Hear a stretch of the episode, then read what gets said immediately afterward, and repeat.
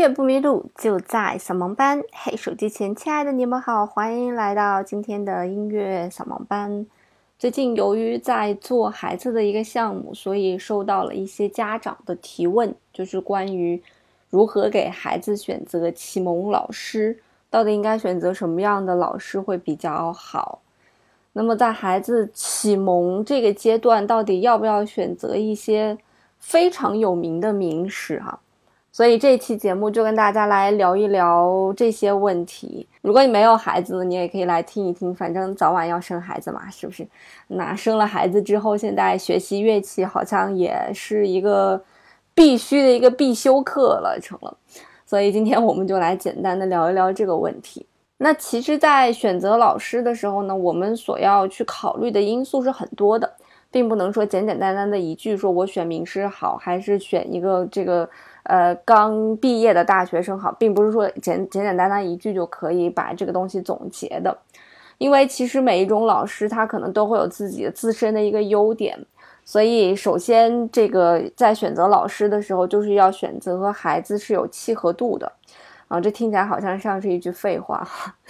那不管是名师也好，还是刚这个出校门的大学生也好，他和孩子的性格合不合适？就比方说，有一些孩子比较调皮，那你可能就要选择一些比较严厉的老师。那种比较和蔼可亲的老师，可能有的时候管不住孩子，那他的学习效果上可能没有那么好。那么，如果是一个比较就是内向的一个孩子，你选择一个比较严厉的老师，也有可能打击他学习的这样一个积极性。那关于在选择老师的时候，是要选择一个非常有名的名师，还是选择一个这个呃刚开始做老师的老师？我觉得关键的一点就是在于他的耐心程度是怎样的。那对于刚开始学琴的孩子，或者刚开始接触乐器的孩子来讲，其实他们最最需要的就是老师的一个耐心，嗯，老师的一个时间。有一些名师，尽管他们非常有名，但是这些名师呢，可能并不会以去教初学者为一种乐趣。你知道，老师在当到一定程度的时候，其实是说真的是会有疲惫期的，就是他可能会在教程度更好的孩子的时候，他可能会感受到教学的那种快乐。因为教程度更好的孩子，他们演奏的作品更宏大，里面牵扯到的细节点也更多。而且孩子越大，理解力能越强的话，老师跟他沟通起来，那老师也有一个反馈，就是这个孩子弹琴过程当中的好与坏，对于老师来讲也是一种反馈和提高。所以可能老师更喜欢的是教授那样子的一个学生，所以他可能就对初学的孩子并没有那么多的时间来去投入到他们身上。所以，那与其找这样一个老师，那倒不如我去找没有那么出名的老师，但是喜欢把时间放在刚开始学琴的孩子身上的这样一个老师，就是对刚开始学琴的孩子更加的认真以及有耐心。所以也并不是说一个家长给你推荐说，哎，这个老师不错，你就能跟他去学了，你还要去试听一下他的课程啊，然后让孩子跟着他一起来学习学习啊，看看孩子喜不喜欢他。嗯，看看他的这个表达方式，孩子能不能去接受啊？啊，这些肯定都是需要花时间自己去去寻找的。那由于艺术的这个东西，其实很多家长啊没有办法给孩子做一个辅导，他和英语啊、数学还不太一样，所以我们没有办法辅导孩子去做作业。就他弹琴的时候，你可能也听不出来，就是你可能能听出来好坏，但是并不知道应该以一个什么样的方式去改进。那我以前的学琴经历，包括我现在遇见的一些家长，就很多很负责任的家长，他们会在后面记笔记。但是那天我跟一个家长交流啊，也比较有趣。他说，这个他陪孩子去上课的时候，嗯，老师说了一个词叫做“模镜”啊，就是模拟进行的意思。所以就是模拟的“模”和进行的“进”这两个字啊，这是一个音乐专业术语。然后他记笔记的时候呢，就记成了“模镜”了，就是镜子的那个“镜”啊。所以，呃，在我们辅导孩子的艺术的过程当中，大家就会发现可能有一点点吃力。那怎么办呢？其实一方面，嗯，家长还是需要去提高自身在艺术上面的一个鉴赏能力。就是你不一定会去谈，但是你一定要知道这个什么是好，什么是坏，以及它为什么好，它为什么不好。那从而呢，可以给孩子一些建议。比方说，我从小学琴的时候，我姥姥姥爷这就陪我学琴长大，所以他们对音乐的鉴赏能力在陪伴我的过程当中有了一个飞跃式的一个提高。所以，当我的水平到了一定程度的时候，他们作为一个聆听者，就可以给我在演奏方面提出来很多很多的建议。其实对于孩子来讲啊，他自己在演奏一首作品的时候，有一点当局者迷的感觉，就是尽管他一直在学琴，他一直在弹这首作品，但是当他全身心的去演奏的过程当中，可能有一些错误点，或者有一些情绪点，他并没有办法说完全的自己能够感受到。这个时候呢，其实就需要另外一个人，这个人有可能是家长，也有可能是老师，然后来告诉他那。我觉得这儿不好，我觉得可以怎么样去改进，去帮助他来改进改善这个作品。那其实包括孩子在刚开始学习的时候也是一样，由于孩子刚开始学习的时候非常的年龄非常的小，所以他们在认五线谱的过程当中呢会有一些问题。那现在上钢琴课基本上都是一周一次或者一周两次，那有的钢琴课会要求学生一周三次。那为什么要以这个频次去上课呢？其实就是。家长没有办法在辅导孩子的时候，那只能通过老师上课来巩固这些东西了。你不要看五线谱非常简单，就那么五条线里面落了几个音符，但真真正正让你一下子去认认识它，认识这是什么音的时候，对于孩子来讲，其实还是有一些困难的。所以，其实，在刚开始学琴的时候，你会发现，老师给孩子教五线谱，基本上就是一节课只教一个音，或者一节课最多只教两个音，然后让他们反复的去练习。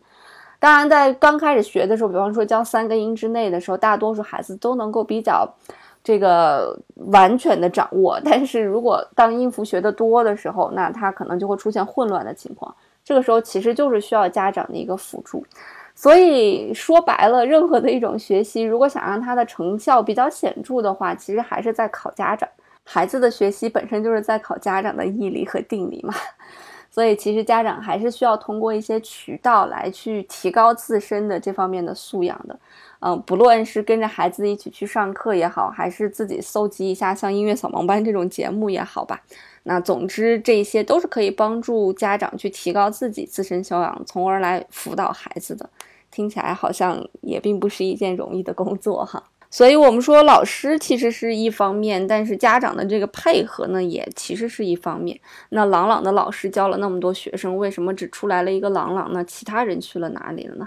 那更多的是朗朗的父亲和母亲对朗朗这个钢琴教育的一个付出。所以，其实这些东西还真的都是考验家长的一件事情。这也就是为什么我一直不生孩子的一个原因，因为我觉得我没有这个精力去。辅导他去做这样一件事情，所以我也就不太想要去要孩子。所以我是非常佩服我身边那些已经有了孩子的人，就是他们可以腾出来这样一个时间精力，去把他们的爱奉献给另外一个人。我可能相对来讲比较自私一点哈。那当然，我想大多数的家长可能让自己的孩子去学习一门器乐乐器，有的时候是为了说高考可以加分啊，那有人是为了说，哎，给他打开另外的世界大门呐，啊，有的是别人家孩子都学，反正我们也学嘛，呃，基本上没有人想让自己的孩子说再变成一个朗朗、王羽佳、陈萨。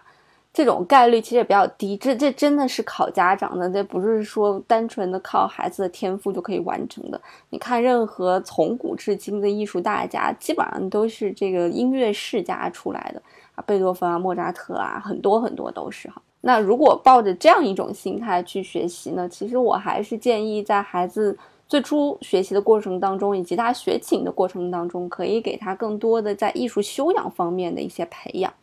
比方说作曲家的一些认识啊，作品的一些聆听呀，啊，不要说弹钢琴就只会弹钢琴，一问就只知道哈农和车尔尼，剩下什么都不知道。我觉得这样是不好的。其实对于他来讲，更多的延伸的东西，对他今后的生活以及呃社交会更有帮助。比方说一些什么即兴伴奏啊、识谱啊、试奏啊。这些会对他今后的生活会更有帮助的。就比方说，如果你会即兴伴奏的话，你以后会在学校非常非常的吃香。我们学校从我从我小到大，只要是有合唱比赛，我都是那个被揪出来那个人。有一次我记得非常清楚，本身我是在上面唱合唱的，就在一个中音声部当一个小混混啊，在那混唱。后来没有伴奏，然后就把我从中音声部揪下来，坐到钢琴上面给大家伴奏了。那说起来好像听起来说你没办法混了，但其实那是一个非常有优越感的一件事情。呃，在整个合唱团里面最有优越感的两个人，一个指挥，一个就是伴奏，他们俩都是单独坐在那儿，所以这会给孩子带来非常多的心理上的优越感。所以其实。在我一路上学的过程当中，只要跟文艺沾边的，我都会被拎出来。就算是在军训的那种环境下，我依旧被拎出来了，去辅导大家合唱，所以是非常有心理上的那种优越感的。也就是因为这个，在每一次每每一种求学的道路上，我都是先被大家认识的那一个。但是你想一想，其实像我这种年龄的学琴的人有很多，但为什么我被拎出来了呢？就是因为我除了在弹这些所谓的考级的作品之外，更多的是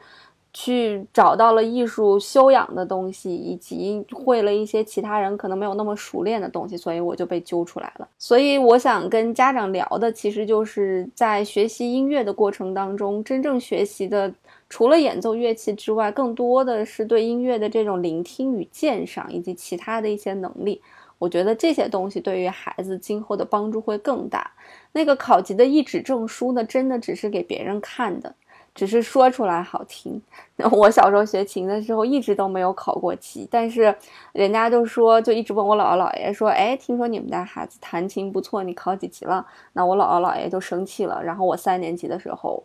快要上三年级的时候，还三年级毕业的时候，就让我考了七级，然后啪啪啪就全部都考完了。所以考级并不是重要的目的，重要的目的其实更多的是音乐背后的东西，而且这些东西对于孩子今后的成长也是非常有帮助的。然后至少从我的角度来讲，我觉得孩子从小学习音乐，去听很多古典音乐，当他长大之后，不会觉得抖音里面的那些神曲就是他唯一能够听的音乐，他能听的音乐的范围有很广，他可以去听音乐会，他可以去听歌剧。他可以去听音乐节，他可以很嗨的跟着摇滚乐一起动，他也可以很安静的坐在音乐厅里面去聆听马勒的交响乐，他也能够感受到交响乐当中带给他的不一样与摇滚音乐和流行音乐不一样的那种音乐的感觉。那这仅仅是从我成长的角度来讲，以及我的经历来讲，我想给家长的一个建议吧。那也是鉴于此。我才做了我三到八岁的一个这样子的一个儿童的这样一个项目，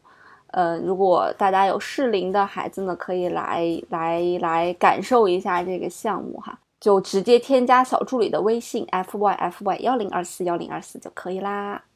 那除了这个音频版的音乐扫盲班呢，我现在还在制作视频版的音乐扫盲班。如果大家想知道兔小芳长什么样子呢，可以关注微信公众平台“音乐扫盲班”来看视频版的扫盲班。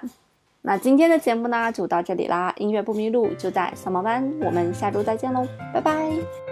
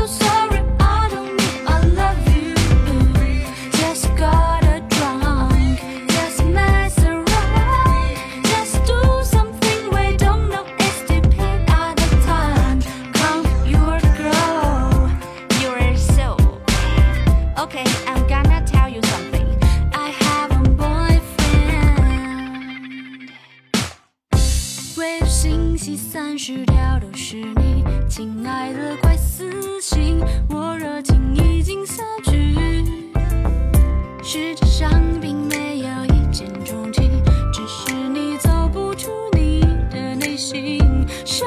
活本来就是戏，认真的人常被偷袭，你混迹也张不开。我告诉你。